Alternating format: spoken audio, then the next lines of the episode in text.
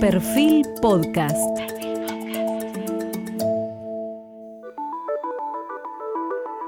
Periodismo puro. Jorge Fontevecchia en entrevista con el diputado Ricardo López Murphy. Hoy estamos con quien fue parte del gobierno durante la crisis del 2001 y muchas veces se compara la crisis que hoy estamos viviendo con aquella del 2001. Y hoy es oposición eh, en el medio de esta crisis global, un economista liberal clásico, estamos hablando de Ricardo López Murphy, cofundador del PRO, o sea, en realidad, junto con, Mauricio Macri, fue el fundador eh, de lo que hoy es la amplia coalición opositora diputado nacional ahora por Juntos por el Cambio de la Ciudad de Buenos Aires. Él militó en Franja Morada, por lo cual fue además el presidente del grupo de estudiantes, del Centro de Estudiantes de Ciencias Económicas de la Universidad Nacional de La Plata, de la universidad que luego, varios años después, salió eh, el actual ministro de Economía Guzmán, eh, y además del radicalismo desde muy, muy joven. Trabajó como consultor económico, asesor del Banco Interamericano de Desarrollo, también del Banco Mundial, de la CEPAL y del Fondo Monetario Internacional. En 1993 fue seleccionado por el Foro Económico Mundial como líder global del mañana y en 1996 recibió también el premio CONEX. Durante el gobierno de Fernando de la Rúa fue primero ministro de Defensa, luego ministro de Infraestructura Vivienda y Vivienda y luego ministro de Economía, eh, en el cargo del que duró durante solamente 15 días y es muy recordado porque el, diagnóstico que hizo en su momento fue el que luego se terminó eh, confirmando tiempo después cuando lo sustituyó eh, Domingo Cavallo y no logró revertir la situación que en ese momento se estaba produciendo.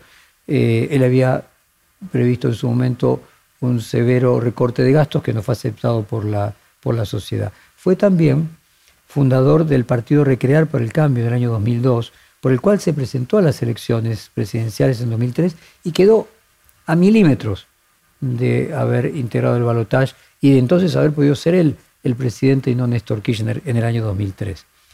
Eh, Moderno tiene un canal de, YouTube en el que habla sobre distintos temas de la actualidad, como el acuerdo con el Fondo Monetario, hasta los incendios en Corrientes, la invasión rusa a Ucrania y una charla con productores agropecuarios de Entre Ríos, entre otros de los últimos temas.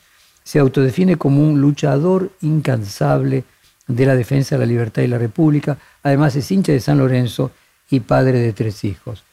Ricardo, un tema que hoy atraviesa toda la sociedad es la inflación. Cuando yo le hice eh, un reportaje al actual presidente, hará un par de meses, más o menos construí esta pregunta.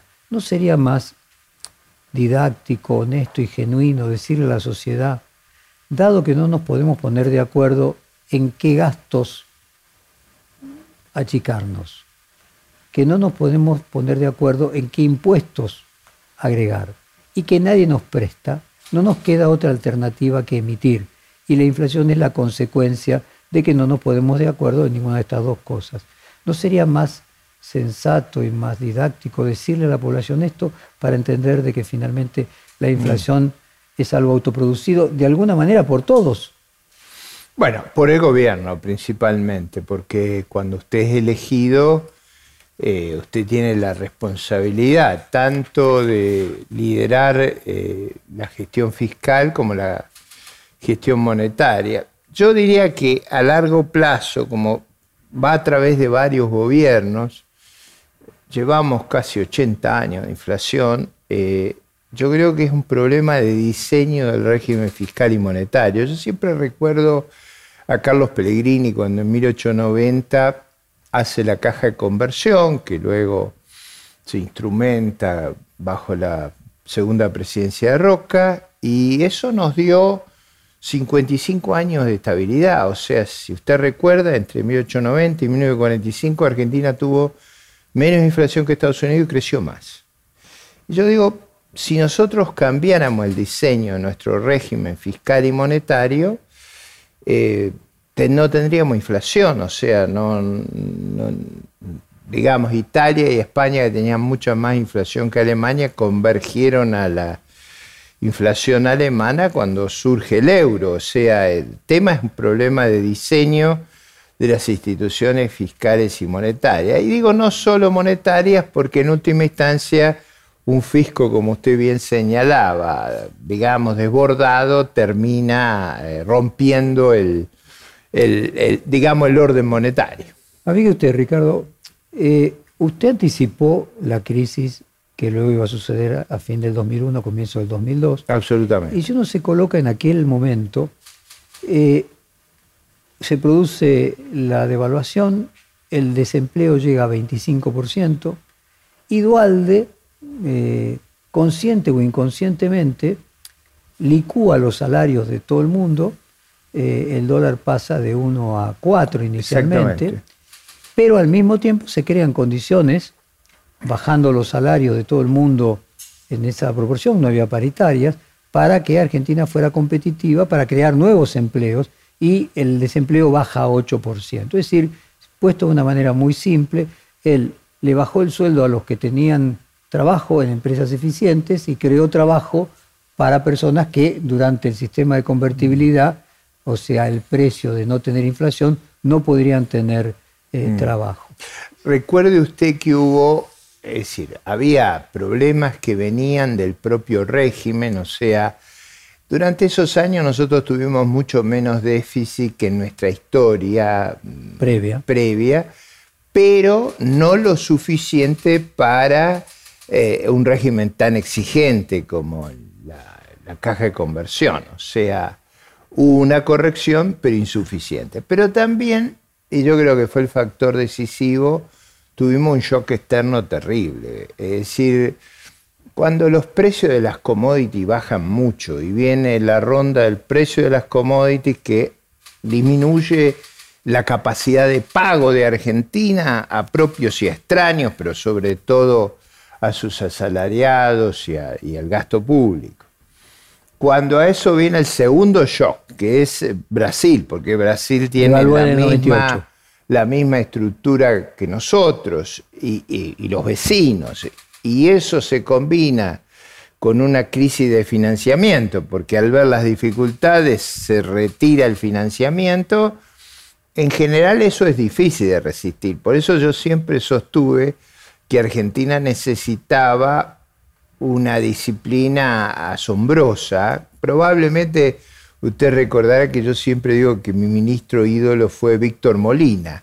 Y parte del problema de la sociedad argentina es que no sabe quién fue Víctor Molina, el ministro de Alvear que volvió a la convertibilidad. O sea, eso a veces se pierde a la distancia, pero yo creo que eso fue eh, muy significativo. Como es cierto que Hipólito Yrigoyen fue el que hizo el ajuste más severo de la historia argentina, no porque le gustaba, sino porque nuestra estructura impositiva dependía de los aranceles aduaneros, la guerra nos cerró las exportaciones y hubo que reducir el gasto de una manera muy drástica, pero bajo el presidente Alvear, el ministro Molina, logró volver a la convertibilidad a los precios de, previos a la guerra, cosa que no lograron hacer ni el Reino Unido ni Francia. Digo, importa mucho en la cultura de la sociedad de lo que usted valore la estabilidad de la moneda. Y yo creo que durante todo ese tiempo la sociedad argentina le prestaba una enorme atención a eso y en la cultura nuestra y yo me refería a lo de Dualde,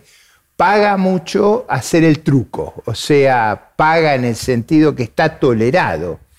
Eh, fíjese que Europa, en situaciones aún más difíciles que las nuestras, los problemas de España, de Portugal, de Irlanda eran más, el de Grecia, eran más severos que los nuestros al fin de la convertibilidad. Ninguno de ellos salió de la convertibilidad hicieron las correcciones para mantenerse dentro del euro.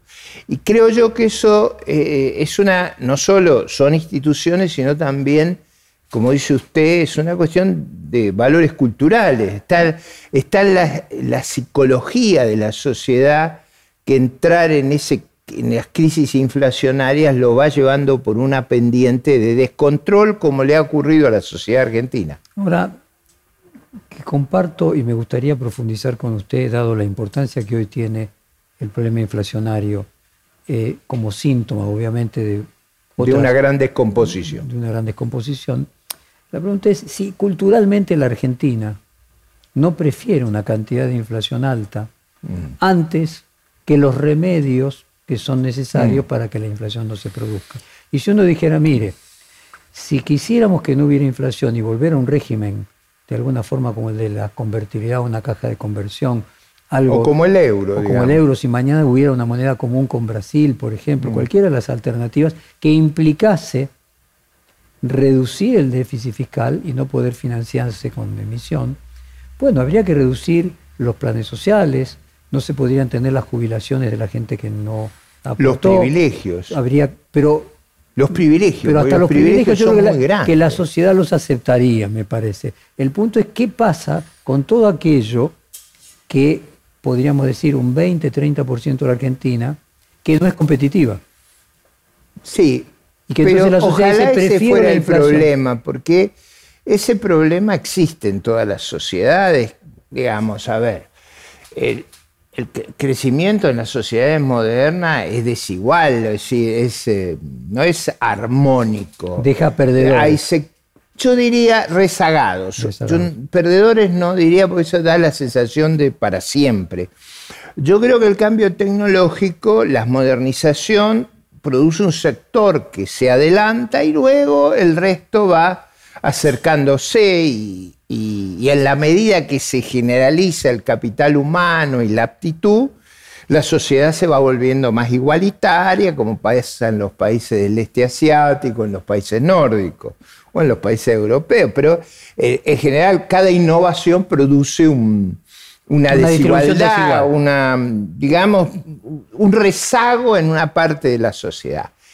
Eso yo diría que sabemos cómo corregirlo. Lo que es más complejo de corregir a mi criterio en la Argentina es una cantidad inmensa de privilegios, de escándalos. Por ejemplo, que la vicepresidente cobre, digamos, 100 veces una pensión mínima. ¿Cuál es la lógica de hacer una cosa tan escandalosa, tan grosera, tan lacerante en una sociedad con tanto dolor? Pero creo que forma parte de, ese, de esa impunidad para, la, para las barbaridades. ¿Cuánto le asigna a usted del déficit del Producto Bruto, todos esos privilegios que desde el ah, punto de vista ético son lacerantes. Ah, yo creo que mucho, porque todos esos privilegios que son muy variados, o sea, el acceso al control cambiario, el acceso a los cupos. Los cupos acá son el delirio de, nuestra, de nuestro sistema corporativo y feudal. Para Jorge hay papel de diario, para otro no hay, o no hay para Jorge.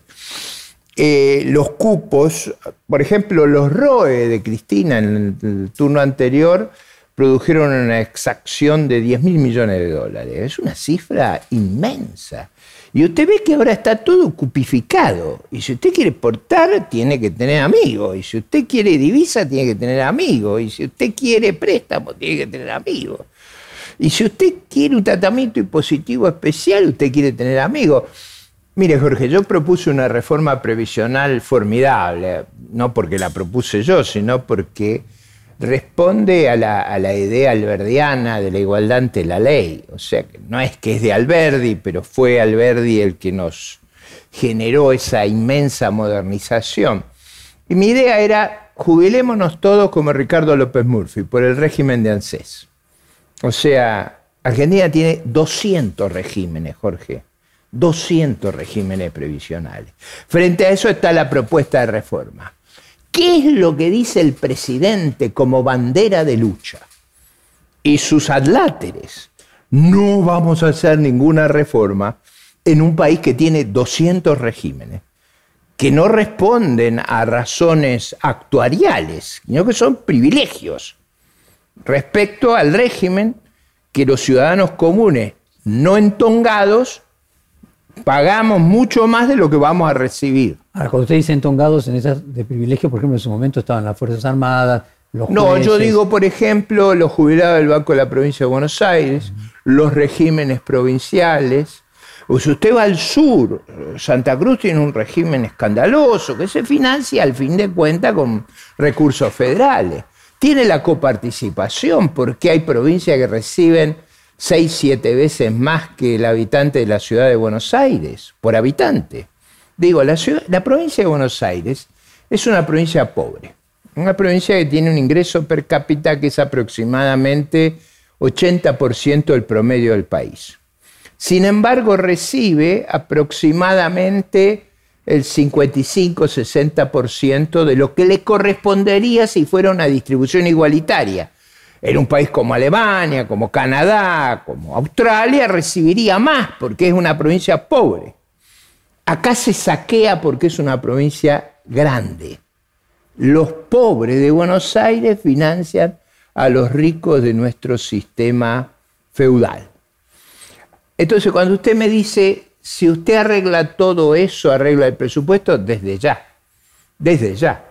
Usted tiene que empezar por el sistema de, transferencias federales, que no es fácil.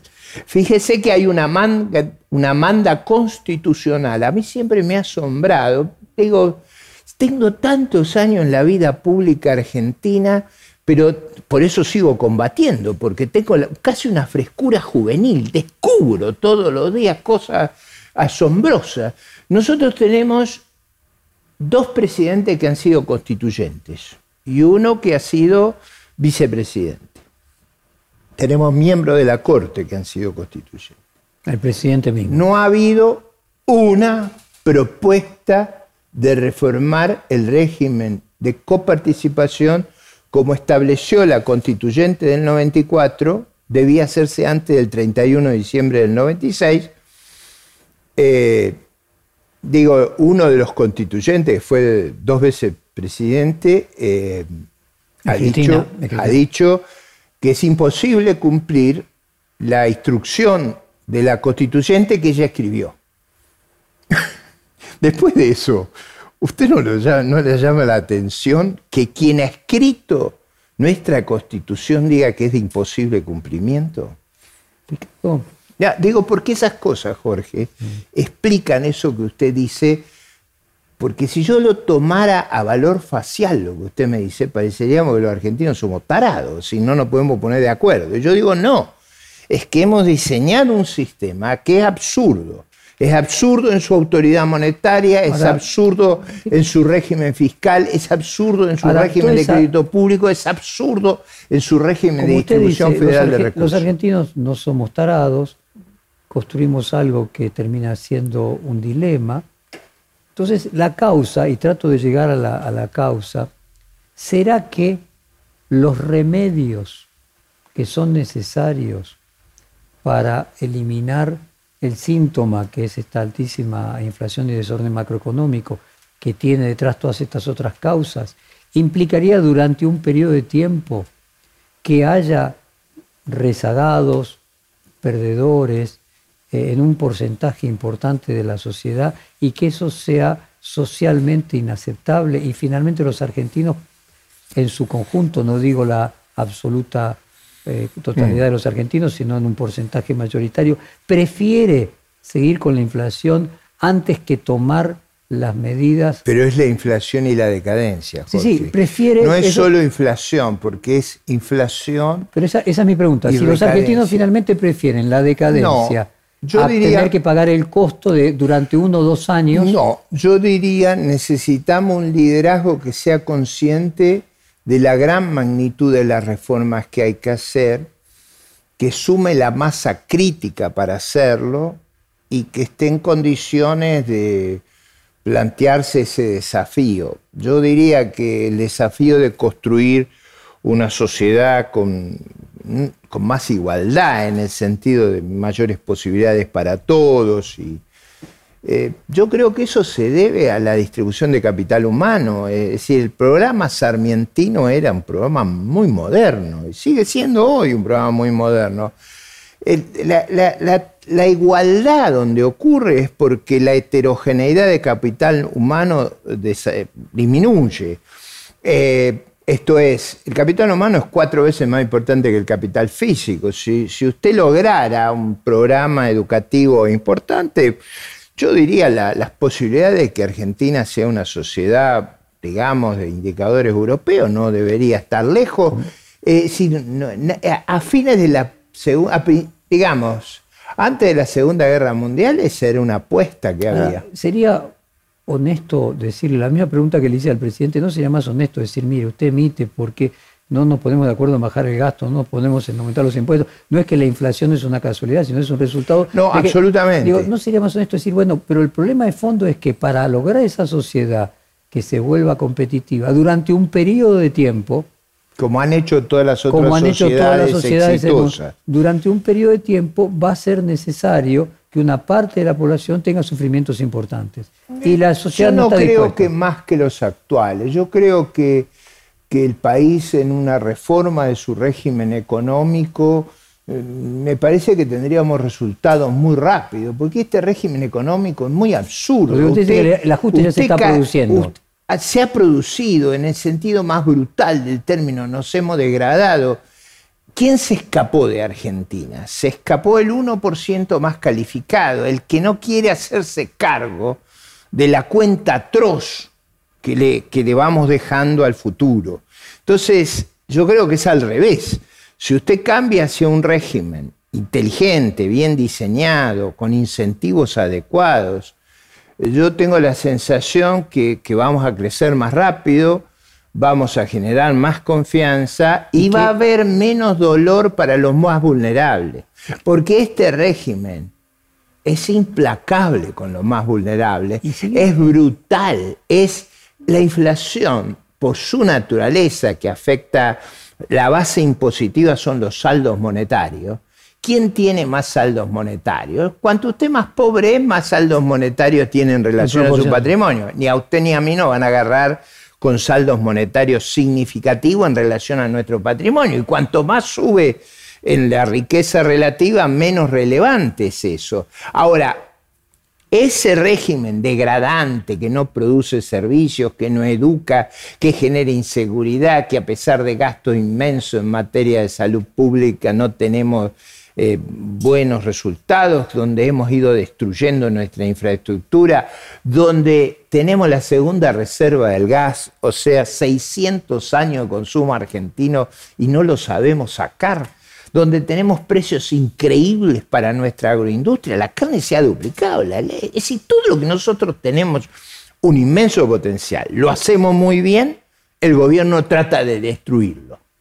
Y lo que hacemos muy mal trata de fomentarlo, el ambulantismo, los curros, las porquerías, ¿va? Ricardo. Eh, la elefantiasis de nuestro sistema político. A ver, yo lo interpreto. Macri produjo sin ninguna duda un ajuste porque los salarios reales cayeron durante esos cuatro años más de 20%. Ahora se produjo otro ajuste. Sí, no, pero espere un poquito. Es cierto que cayeron, usted sabe que yo no simpaticé con la política exactamente, que se aplicó en esa época. Yo creo que esa política fue, bueno, fue poco ilustrada, esa es la verdad. O sea, no, no, no, no revelaba los dilemas que teníamos. Eso no quiere decir que no hubo progreso. Por ejemplo, yo creo que la liberación del tráfico aéreo fue formidable hubo cambios importantes en la digitalización de la sociedad, hubo avances importantes en la bancarización y probablemente el rumbo era hacia donde había que ir. Pero no se le dio a la sociedad la dimensión del problema que teníamos y el nivel de patología que teníamos. Al revés, daba la sensación que si venía un gobierno eficaz en la gestión y razonablemente honesto, los problemas se terminaban. Eso es tergiversar dramáticamente el problema y fue el núcleo de mi crítica. No, no se revelaba al país la tragedia organizativa, porque la salida de la convertibilidad fue una tragedia organizativa. Por eso no salen los otros países del euro, porque destruimos los contratos, destruimos los derechos de propiedad, destruimos todo en esa circunstancia, destruimos las señales que no las pudimos arreglar. Miren, el tiempo, han pasado más de 20 años y no hemos podido arreglar ni los servicios públicos, ni la deuda, no pudimos arreglar nada. Los problemas son iguales que antes. Seguimos metidos en esos enjambres de juicios pendientes por todos lados, en el resto del mundo, en el país, con un sistema previsional destrozado. Ahora, todo eso se hizo en gran medida por ignorancia. Ahí va, lo que usted en llama medida falta de ilustración es ignorancia. Yo creo que hay un problema en nuestro liderazgo de ignorancia del daño que hace, que eso se nota mucho ahora, cuando usted dice, ¿Por qué el presidente no revela la naturaleza fiscal y monetaria de la inflación? Porque el presidente, y mucho peor Cristina y sus adláteres, han tendido a creer que la inflación es un culpa de otro, de gente que conspira, es de una, de una ignorancia estremecedora. A ver, y además capaz de generar un, una lectura colectiva que nos atrasa, que nos embrutece. ¿Cuánto estima usted que una inflación de 50% por año le genera tributariamente al gobierno eh, sobre porcentaje del Producto sí, Y yo diría aproximadamente tres puntos y medio, cerca de cuatro puntos del producto. O sea, yo, tiendo a pensar Casi 4% del producto. Eso más o menos 20 mil millones de dólares. O sea que en realidad el Fondo Monetario acepta también en su acuerdo una inflación alta porque es la manera que tiene de que le cierren las cuentas fiscales, porque si no, no le cerraría. Y yo diría que también surge del diálogo con nuestras autoridades que hacerle entender la naturaleza fiscal y monetaria de la inflación es un esfuerzo extraordinario. Cerrar 4% del producto, es déficit fiscal, eh, es monumental. Eh, entonces, mm. en realidad no lo hacen porque si lo hicieran, el, eh, el, ajuste que tendrían que producir de 4 puntos del Producto Bruto implicaría un terremoto político. Bueno, implicaría, por ejemplo, que usted tiene que terminar con muchos de esos privilegios y disparates, porque todos esos mecanismos privilegiados, disparatados, cortesanos, feudales, donde cada cual tiene eso, la, mía está segura, ¿no? O sea, ese tipo de razonamiento. Yo creo que la Argentina necesita una reforma muy profunda. La próxima administración juega su, su, historia en una reforma muy profunda. Y no es cultural eso, Ricardo, en el sentido, yo miro el ejemplo de Brasil, lo que hizo un argentino como ministro de Hacienda de Israel eh, en los años 80, este señor Trachtenberg, eh, cuando se llegó a un acuerdo por el cual Israel tenía casi 100%, Altísima inflación, igual que tenía Argentina. En esa época. Y probablemente hubo en Israel un consenso muy grande, un gran prestigio de la vida académica. Eh, usted presta atención a los académicos, acá no le presta mucha atención, o sea, eh, muchas veces usted desprecia el, argumento académico sobre los problemas inflacionarios, asignativos que tenemos. Este diseño asignativo que tiene Argentina es empobrecedor. Piense usted que no puede explotar sus recursos. Yo quiero ir a la causa de la causa. Usted vive importando gas en barco. Claro, porque la cuestión de fondo es, yo supongo y este es, si quiere, algo del orden de lo epistémico, había una frase famosa, un ensayo interesante eh, sobre por qué los chamanes curan, eh, que una profesión que había durado 5.000 años, algún, alguna utilidad tenía que tener, porque si no, no, no podía... No sobrevive. No, sobrevivía. Y la cuestión es que en el estadio en el que estaba en su momento la medicina era prácticamente nula, las enfermedades que se curaban eran las que se podían curar solas. Entonces, si uno hacía transferencia en alguien que le bailaba una danza, echaba unos polvitos y cantaba algo, y usted sentía que lo había curado, se iba a curar el efecto placebo, se iba a curar más rápido. Entonces, yo quiero pensar que algo que es, tan persistente en la sociedad argentina tiene algún justificativo que es cultural y que es importante desarmar y no es técnico. Eh, no, yo, estoy, yo estoy de acuerdo que hay prejuicios que conspiran contra eso. Por ejemplo, está el prejuicio de que vamos a sufrir porque vamos a progresar. Y yo creo exactamente al revés. Yo creo que vamos a vivir mucho mejor que en el camino alternativo. O sea, habría primero aquello eh, religioso de no pain, no gain, la sensación de que hay que pasar por dolor para luego crecer y usted dice es, injusto, yo digo por ejemplo si la Argentina aprovechara genuinamente sus recursos, e, vamos a un caso que es fácil, que es el caso energético. Podríamos tener ahí petroquímica, química pesada, química, fertilizante. Ahora déjeme hacerle de fiscal el sentido. Entonces, bueno, muy bien. Para nosotros poder convertir la montaña en reserva, tenemos que que el precio de extracción sea menor que el precio de venta, para lo cual tenemos que aumentar bueno, el hoy, precio de hoy venta. prácticamente es un décimo. Esa renta es cinco pampas húmedas. Jorge, yo que, a usted sabe que hay momentos que me desespero yo. Si usted hace la cuenta, y yo la hago, Todos los días. ahí hay 1000 TCF, nosotros consumimos 1.8. Nosotros lo producimos a 3 y pico, vale 35 en el mercado internacional. Es una renta que ni la soja es capaz de producir.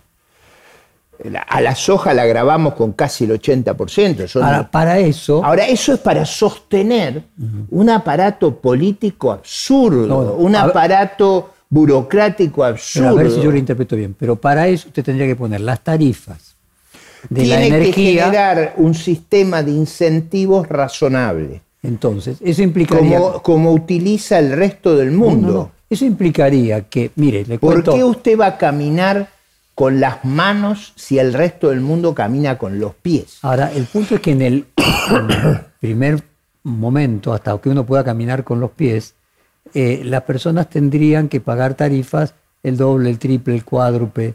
Y como esa experiencia se tuvo con el gobierno de Macri y finalmente no logró eh, terminar felizmente, existe, si usted quiere, un temor que puede ser injustificado a que lo que va a haber es sufrimiento.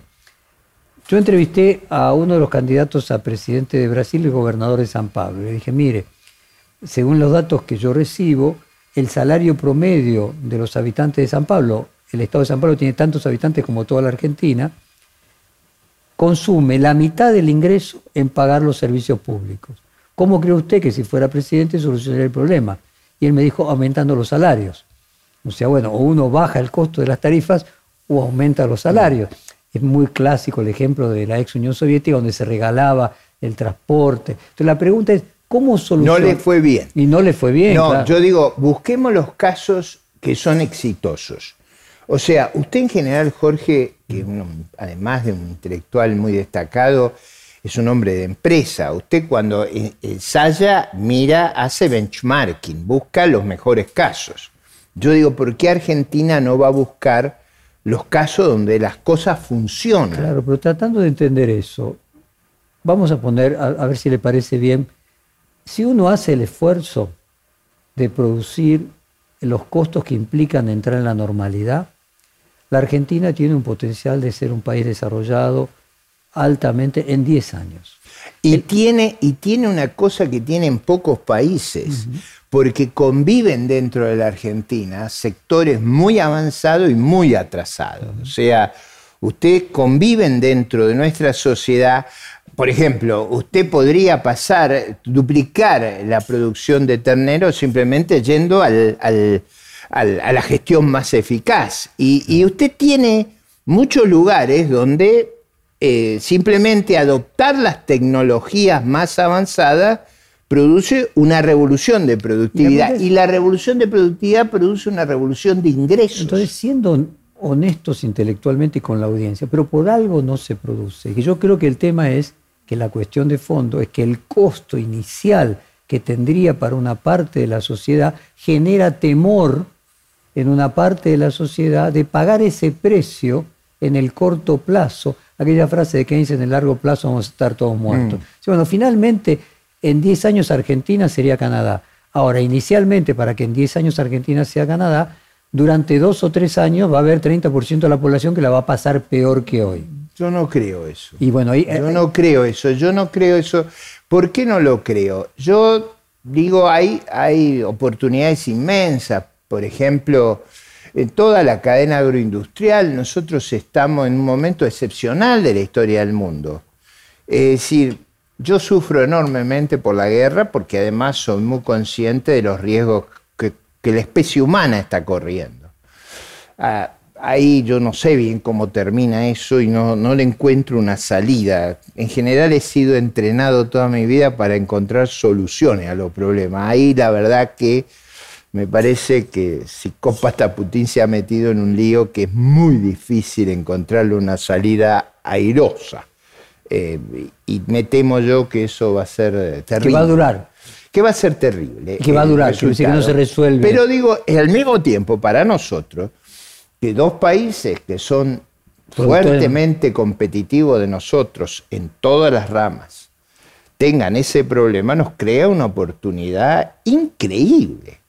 Y la estamos desperdiciando esa oportunidad. Lo, único que se le ocurre al gobierno es poner cupo, poner impuestos, trabar, trabar lo que tendría que ser, cuál debería ser nuestra reacción, resolver los problemas del mundo y resolver los nuestros, aumentar fuertemente la producción. Apoya la cabeza en la almohada y se pregunta, pero ¿por qué? Estoy seguro que su análisis no es matemático, sino porque me da el costo, cuesta un punto cinco extraerlo, se vende a 30. Matemáticamente no encuentra las explicaciones. Ahora tiene que haber una explicación como lo que le decía de por qué los mm. chamanes curan. ¿Por qué en la Argentina tenemos este sistema de creencias? Evidentemente obedece a alguna causa y si uno no ataca esa causa, por más razón que tenga en su análisis macroeconómico, no logra nada. Es verdad, es verdad que, que hay una batalla cultural. Yo mm. llevo 50 años librándola, así que imagínese lo determinado que estoy. Ahora, vuelvo a la cuestión pedagógica. Los casos son muy claros. Los casos de los países exitosos son muy claros. Si usted quiere salir de un problema, tiene que tratar de aprovechar el protocolo, la práctica de los que les va bien. En medicina hace eso. en, en, aeronáutica hace eso. Usted busca la práctica de lo mejor, no va a tecnologías anacrónicas. Mire, yo una vez me acuerdo que Dualde decía que él hacía hacer las obras con pico y pala para emplear más gente. En lugar de grúas. En lugar de grúas. Bueno, yo tuve un disgusto ahí porque la verdad me pasé de mordaz. Pero dijo, si lo hacen con cuchara van a emplear más gente todavía.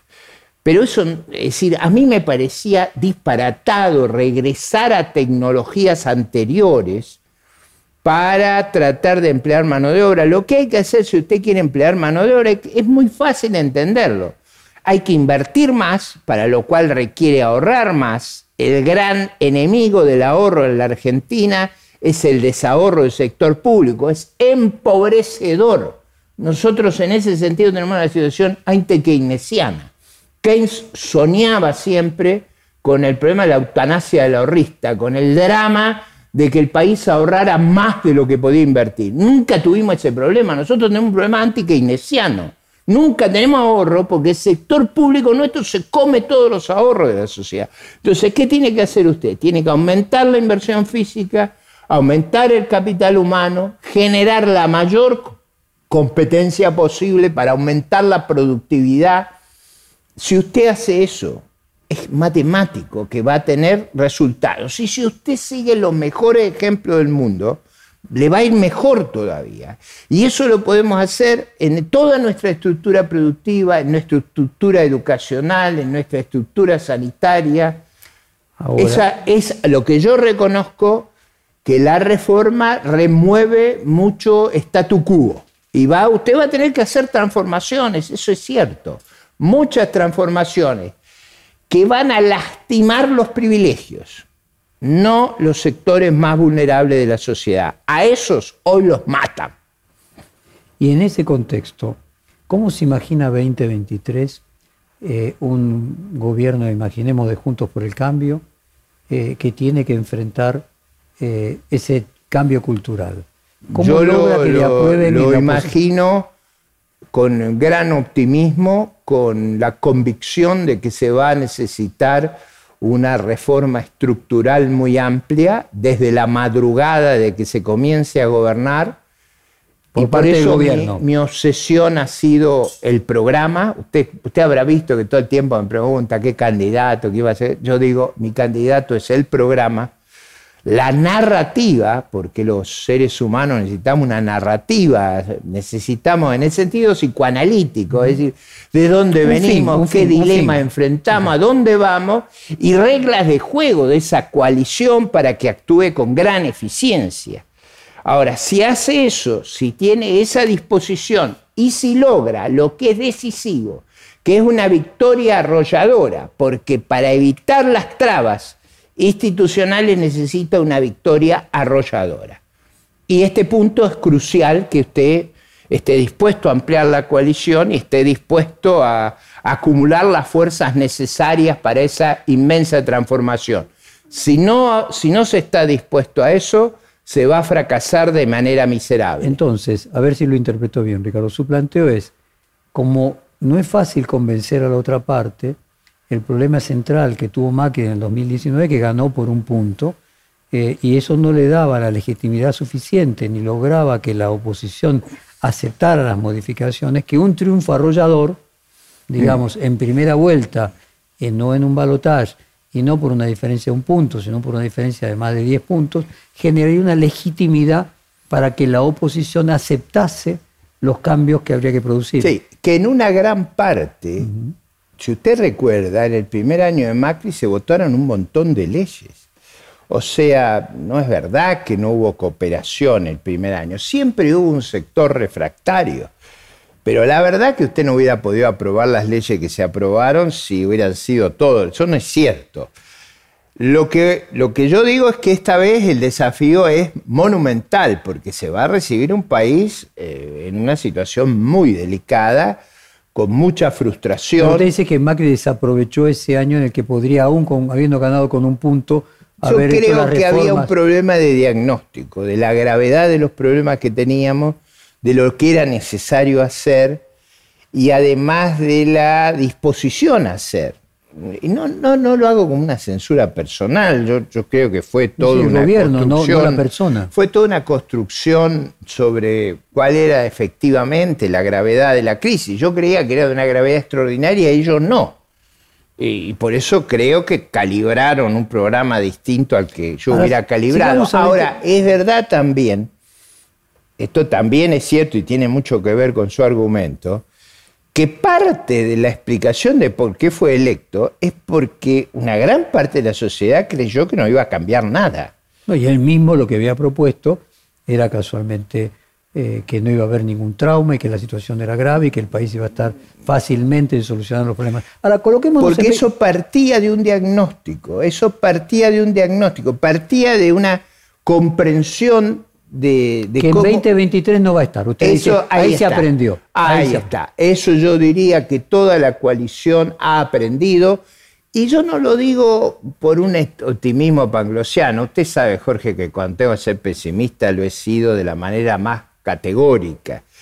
Yo lo invito a usted a que lea en la versión taquigráfica de diputados de la discusión del acuerdo eh, con, los organismos multilaterales.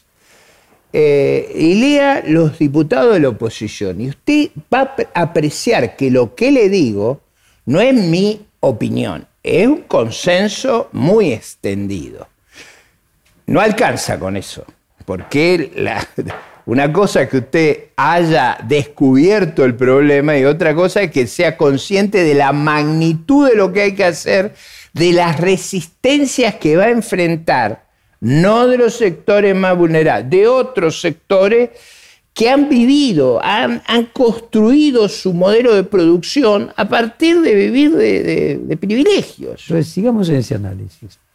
El punto es, si se logra un triunfo arrollador, la oposición, que no es cierto que no haya dado apoyo en el primer año del gobierno de Macri, lo daría en mayor proporción. Yo diría, mucha gente va a comprender eh, y comprende la naturaleza de las dificultades que tenemos. Vamos a ver cómo llegamos entonces para lograr ese triunfo arrollado. Usted dice hay que ampliar la base de sustentación. Yo creo que la base de sustentación, cuanto más amplia sea, y eso explica muchas de mis actitudes políticas, usted ve que yo en general no contesto ni agravio ni descalificaciones, siempre estoy con los brazos abiertos. Yo sé que tengo que ampliar y voy a tratar de que se amplíe.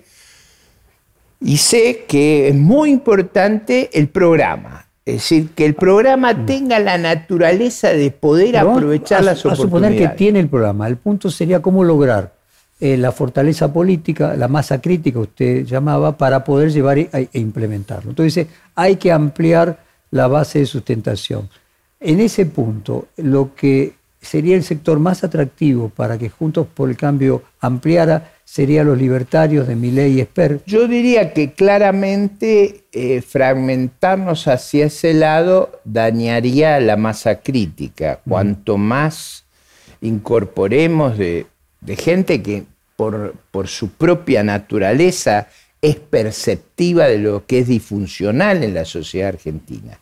Si usted escucha, no, no la, no la hojarasca, no la, la pirotecnia, si usted repara en los argumentos, usted va a ver referencias, seamos como Australia, como Nueva Zelanda, como Canadá, hablamos de lo mismo. Hablamos de ir a sociedades avanzadas, donde no se hacen las locuras asignativas que se hacen en nuestro país. Entonces, mejorando la asignación de recursos, recreando la credibilidad en la justicia, ofreciendo seguridad jurídica, que en eso hay, avances. Eh, Usted es muy optimista. Yo soy en el sentido que no me parece que no se pueda hacer y en segundo lugar porque los cambios tecnológicos son enormemente favorables para esta zona del mundo y, la, y los, las crisis también. Porque hace, si lo hubiéramos reunido hace un año, yo creo que ni usted ni yo, que somos avispados los dos, y no es que, digo, somos gente expuesta al mundo, que, conocemos los debates mundiales, Ninguno de nosotros hubiera sospechado una guerra de esta magnitud en el centro de Europa, hubiéramos dicho va a haber un, digamos, un acuerdo, un arreglo. Eh, los cambios tecnológicos que ocurrieron con la pandemia son cambios que ahorran distancia. Nosotros estamos en el fondo del mundo. Los cambios han ahorrado distancia. Ahorrado distancia porque los transportes se abarataron, porque los cambios en la informática, el Papa del fin del mundo, lo que usted dice es que la tecnología venció la distancia y eso favorece un país como la Argentina que está distante. Muchísimo. Y lo favorece el lugar donde vive, lo favorece las relaciones exteriores y la complementación con sus vecinos. Es una zona del mundo sin riesgos raciales, religiosos, limítrofes, donde hay inmensas oportunidades porque nuestro atraso relativo es muy grande. Ahora, usted pensaba así en el 2002 también, cuando se presentó eh, como candidato en el 2003. Ahí era más formidable la oportunidad porque no habían tenido los Kirchner y el populismo el tiempo de haber destruido nuestra organización económica, institucional y ética al nivel que lo han hecho. Hemos tenido una caída ética, y usted lo sabe bien, este, estremecedora. Y compare esta situación con aquella del 2002.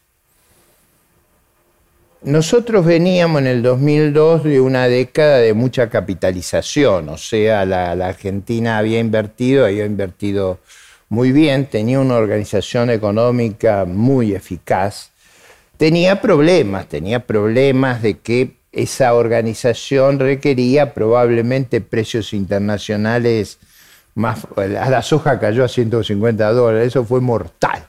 Eh, teníamos ciertos talones de Aquiles que había que mejorar, pero teníamos una organización económica antes del 2002 muy razonable. Ah, teníamos todavía un nivel educativo, es decir, la destrucción del sistema educativo era menor, la, la vulnerabilidad al narco y al crimen organizado era menor, teníamos muchas muchos atributos institucionales que fuimos perdiendo. La pobreza era menor que la, la pobreza era menor.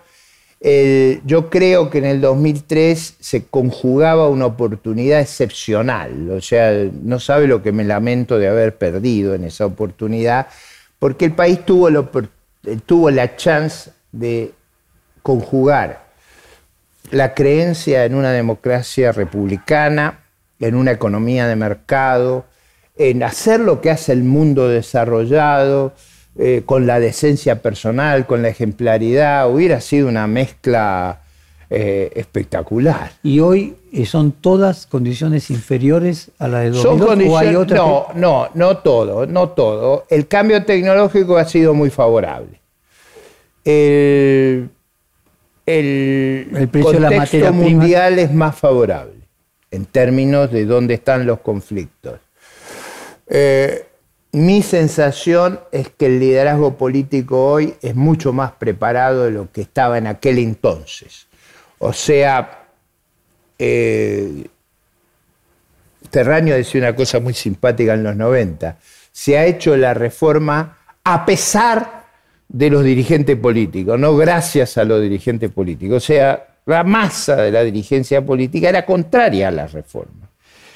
Hoy yo diría eso no es así. O sea, yo creo que hoy hay una gran convicción en todos los diputados jóvenes que yo conozco y que con los que interactúo con mucha intensidad, de mucho brillo, de, una gran comprensión de los problemas.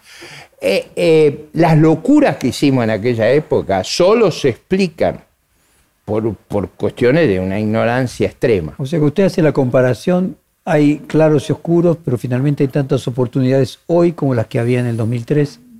Yo diría que hay oportunidades importantes, o sea, eso no quiere decir que va a ser fácil. Pero, le voy a dar un caso para que a mí me quita el sueño. En los últimos 20 años ha habido un proceso de descapitalización dramático de las Fuerzas Armadas. O sea, debemos haber perdido 60 mil millones de dólares de capital ahí. Eh, poner eso a, digamos, a la lectura de nuestro vecino va a ser un esfuerzo enorme. Y el paradigma de que a usted no le pasa nada si no se defiende se ha roto en, Ucrania, ¿no? O sea, lo que hemos visto que la agresión paga. O sea, no hay nada que pare eso. O sea, y, y, mire la increíble valentía del pueblo ucraniano. Usted vio que desalojan las mujeres y los niños y se quedan los la gente de la edad suya hasta los 15 años a pelear. Ahora, Ricardo, entre la comparación del 2002 y el 2022, respecto de ventajas y desventajas para que la Argentina pueda producir la reforma que usted menciona, ¿no siente que hoy la sociedad se corrió más a la derecha y que su propia eh, mayor visibilidad que tiene hoy de la que tenía hace 10 años, una recuperación, si se quiere, con la que tenía hace 20, es un síntoma de que la sociedad está más predispuesta de lo que estaba en el año 2002, que en el año 2002 era crítica, podríamos decir, mm. al capitalismo y hoy es crítica al anticapitalismo. Y siento que en aquella oportunidad usted tuvo, usted en lo personal, pero no las ideas que usted representaba, y que luego, por el fracaso de los años 90, esas ideas podríamos decir, más, más tradicionales en términos económicos, perdieron fuerza eh, y hoy están retomando fuerza. Están retomando fuerza en Argentina y en el mundo. Eh, los actos de Putin han redescubierto desde Estados Unidos a Europa, a Australia, a Nueva Zelanda, a Taiwán, a, a Japón el valor de una sociedad plural, democrática, sujeta a la división de poderes, a la digamos, a la sociedad abierta. Y yo diría, hay un activo, Jorge, que no quiero ocultar, porque está ahí, que es el colosal fracaso del chavismo, del socialismo del siglo XXI, el colosal fracaso cubano, el colosal fracaso de Norcorea, el colosal fracaso de Ortega. Es decir, esos hechos están ahí. Los hechos son testarudos. Ahí está.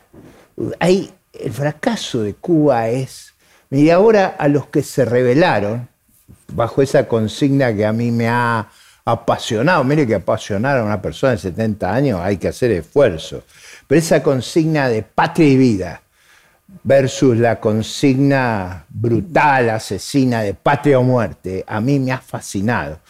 Sin embargo, la dirigencia cubana ha castigado con una ferocidad a los que marchaban en las calles pidiendo libertad de una manera que es increíble el castigo. Ricardo, ¿usted encuentra que entre los ejemplos que usted mencionó, Corea del Norte, Cuba, Nicaragua, la Venezuela chavista, y eh, lo que usted puede plantear como un sistema republicano, capitalista, democrático, tradicional, no hay variantes, es decir, no hay grises, no hay... A, ver, hay una revolución capitalista que podemos hacer, que si usted quiere tendrá tonos más nórdicos y prevalecen cierta, Alemania, por ciertas matices, que tendrá tonos, si usted quiere, más competitivos, se prevalecen otros matices, pero usted sabe que vamos para un lado de la sociedad abierta y esa es la sociedad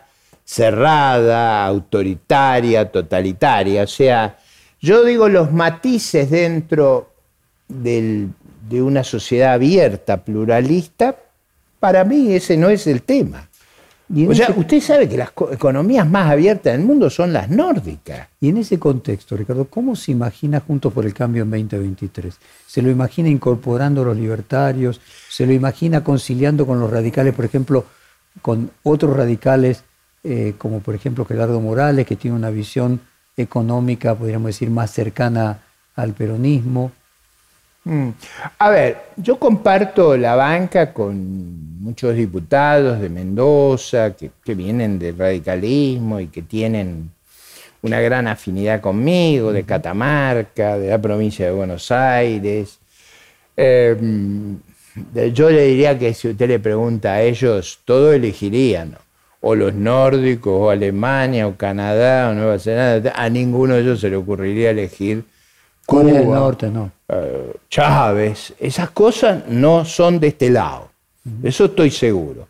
Ahora, si usted dice, tendrán afinidad con esa visión que usted tiene ortodoxa, bueno, yo creo que ese es, es como el protocolo en medicina, o sea, yo prefiero seguir el protocolo. Ahora hay gente muy inteligente que se puede apartar de los protocolos en general yo creo que nosotros en promedio no somos tan inteligentes como para apartarnos del protocolo.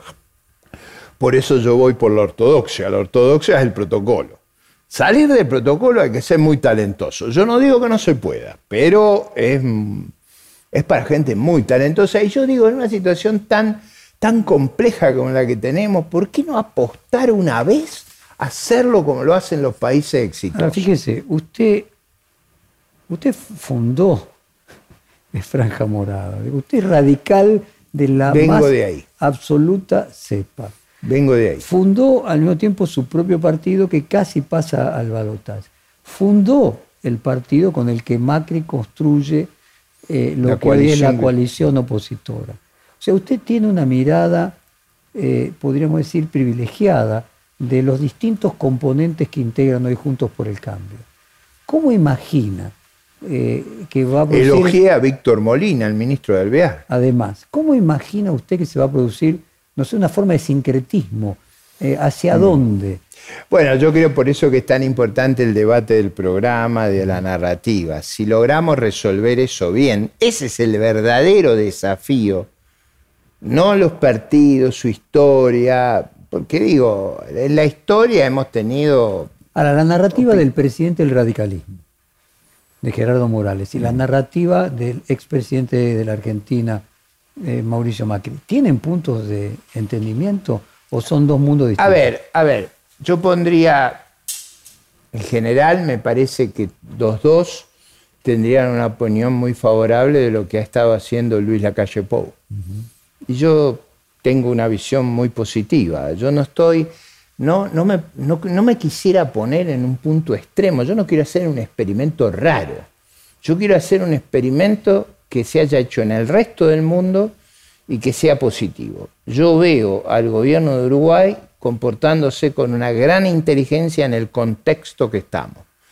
¿Es perfecto? No, eso no lo es. Eh, como no lo fueron las experiencias europeas o canadienses o... O sea, lo que usted ve es que hay una posibilidad dentro de Juntos por el Cambio de construir una narrativa y un proyecto común a los distintos sectores que lo integran, a pesar de las diferencias. Ese es el verdadero desafío. Si eso se hace bien, lo demás, lo demás es No importa quién es el candidato. Yo diría que si eso está bien hecho y las reglas de juego están bien armadas, bueno, mejor sería que fuera alguno con las luces bien prendidas, pero eh, me parece que, que lo que es importante son las instituciones y, es entender la magnitud de la reforma, la dirección que tenemos por delante y las oportunidades. Las oportunidades que tenemos. Porque usted durante toda la primera parte de la entrevista estaba como preocupado por el sufrimiento de una fracción de la sociedad. Y yo estoy desvelado por las inmensas oportunidades que hay frente a nosotros que las estamos perdiendo. Entonces, el desafío si el programa, si el programa es apropiado, si la narrativa es apropiada, si las reglas de juego hacen que actuemos cooperativamente y lo podamos hacer, yo, yo aspiro y espero que podamos entregarle a la sociedad una reforma exitosa y para eso trabajo, una reforma que vuelva a poner a Argentina en un rumbo de, progreso, de, avance sistemático, de que podamos convertir a Ezeiza en el lugar de reencuentro donde vuelvan nuestros hijos y nuestros nietos, y no en el lugar de despedida y de decepción y de tristeza y de frustración. Ricardo, muchísimas gracias, muy buen cierre de esta hora de conversación. Fue un placer como siempre. Muchas gracias. Muchas gracias. Perfil Podcast.